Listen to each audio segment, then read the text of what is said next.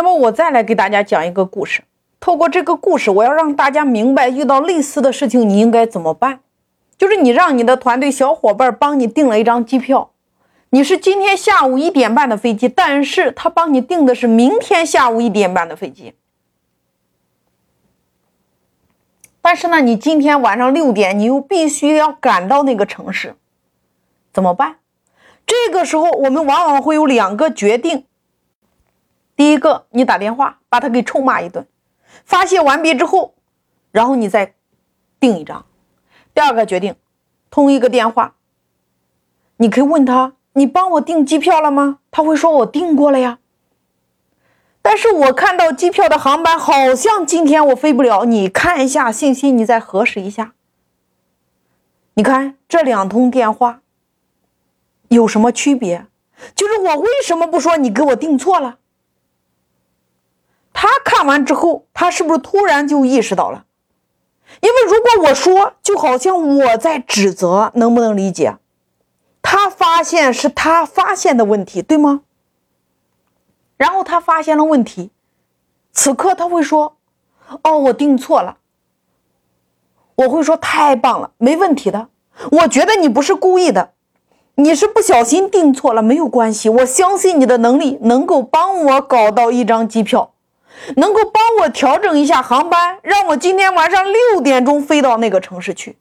我相信你可以做到，我相信你可以搞定。”我相信每一个人都有犯错的时候，但是我绝对相信你不是故意的。我等你的好消息。电话挂了，你知道吗？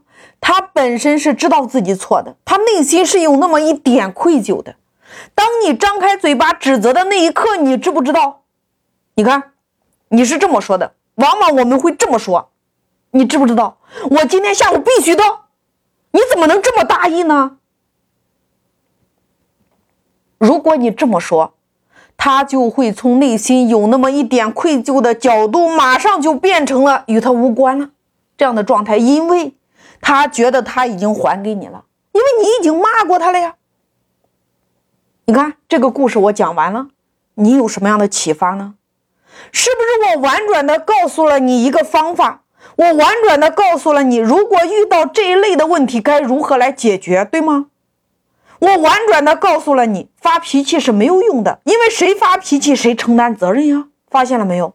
那通过这个故事，我即使不给你总结，你也听明白了，对吗？故事是不是更婉转？故事可以让大家有更多的感悟空间，故事可以让人进入到那个思考的空间。你看，这就是故事的魅力。所以说，要不要学会讲故事？要不要成为讲故事的高手？那么接下来我们来看一下如何讲好一个故事。比技巧更重要的是讲故事的三大心法。第一大心法叫做共鸣，你这个故事能不能引起共鸣？第二大心法叫做共赢，第三大心法叫做倾听。讲故事的第一大心法叫做共鸣。什么是共鸣？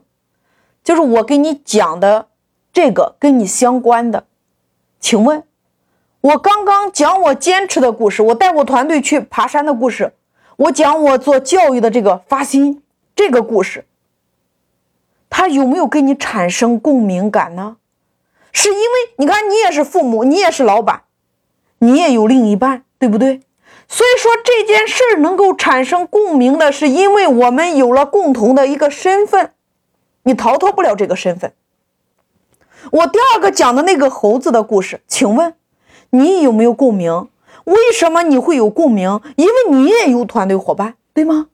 后来我又给你讲了一个故事，你有没有共鸣？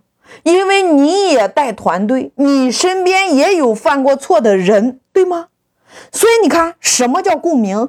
就是这个东西，要么是针对你行业的共鸣，要么是针对一个共同的身份的共鸣，要么是针对一件事的共鸣。你要找到那个点，因为只有共鸣，大家才愿意听下去。如果没有共鸣，我们是不是都不愿意听下去？你这个是讲故事的第一大心法，能够引起大家共鸣的那个点，那个点是什么？第二大心法叫做共赢。请问你在跟别人沟通的时候，你要的结果是对抗、是辩论，还是你把对方给辩赢了？你要不要这样的结果？那我再请问，你辩赢了有意思吗？你辩赢了有用吗？没有任何的意思，对吗？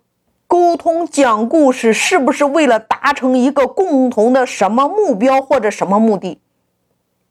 沟通讲故事不是来比谁比谁强，谁比谁弱，对吗？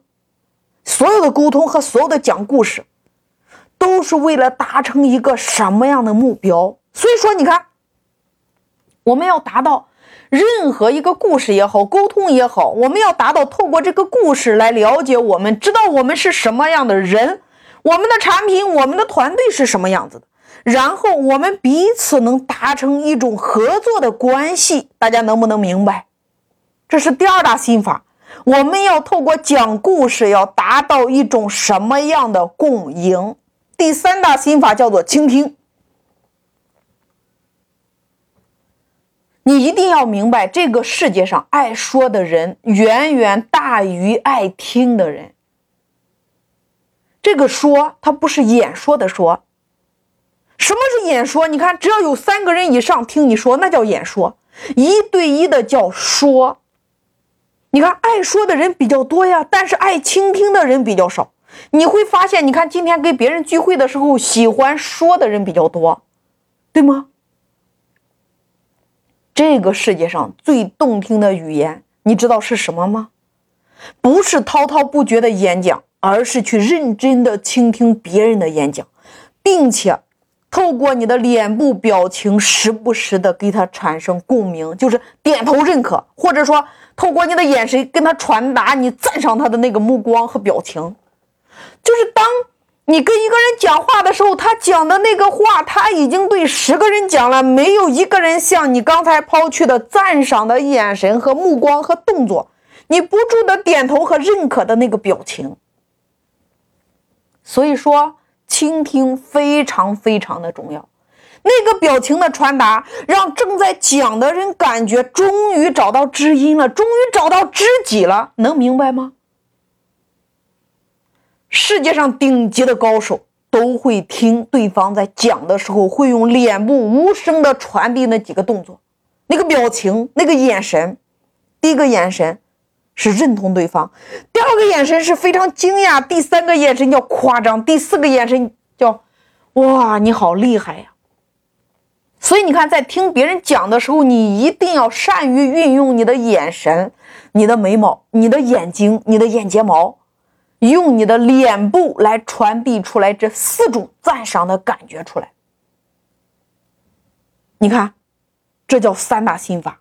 你共鸣是如何来的？很简单，彼此之间先有一个共同的身份，才能够引出一个共同的话题，才能够让彼此达成共鸣，甚至感同身受，对吗？这是共鸣。最后，他感觉好极了，那是因为共情，他能够感受到他的感受，他能够感受到你的感受，明白吗？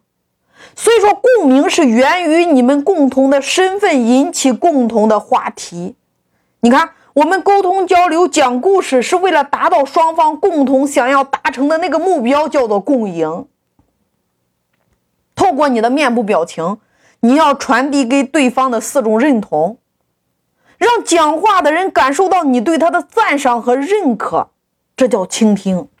所以说。不是说今天你的交流没有结果，而是你没有掌握到交流的核心。不是你不会讲故事，而是你没有把故事搞明白。所以说你讲的故事就不好听了，对吗？那么接下来我们进入到写故事的环节当中。